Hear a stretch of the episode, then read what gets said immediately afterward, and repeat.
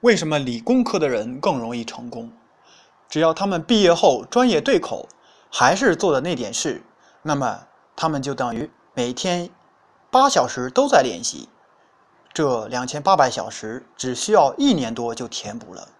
可我们很多人工作的内容并不是在练习技能，大部分是在应对琐碎的人和事，实际上是在荒废人生。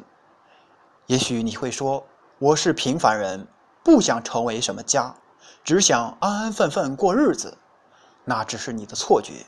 时间在流逝，你每天重复、重复、再重复的那些行为，就是在塑造你。你不想成为什么人，可是你注定会成为什么人。每天五个小时，如果你只是用来看韩剧、翻手机、玩游戏，那么七年后你会变成一个生活的旁观者。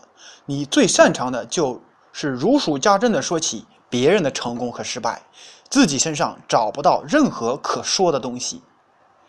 花一分钟想一想，曾经最想做的事情是什么，然后每天去做这件事。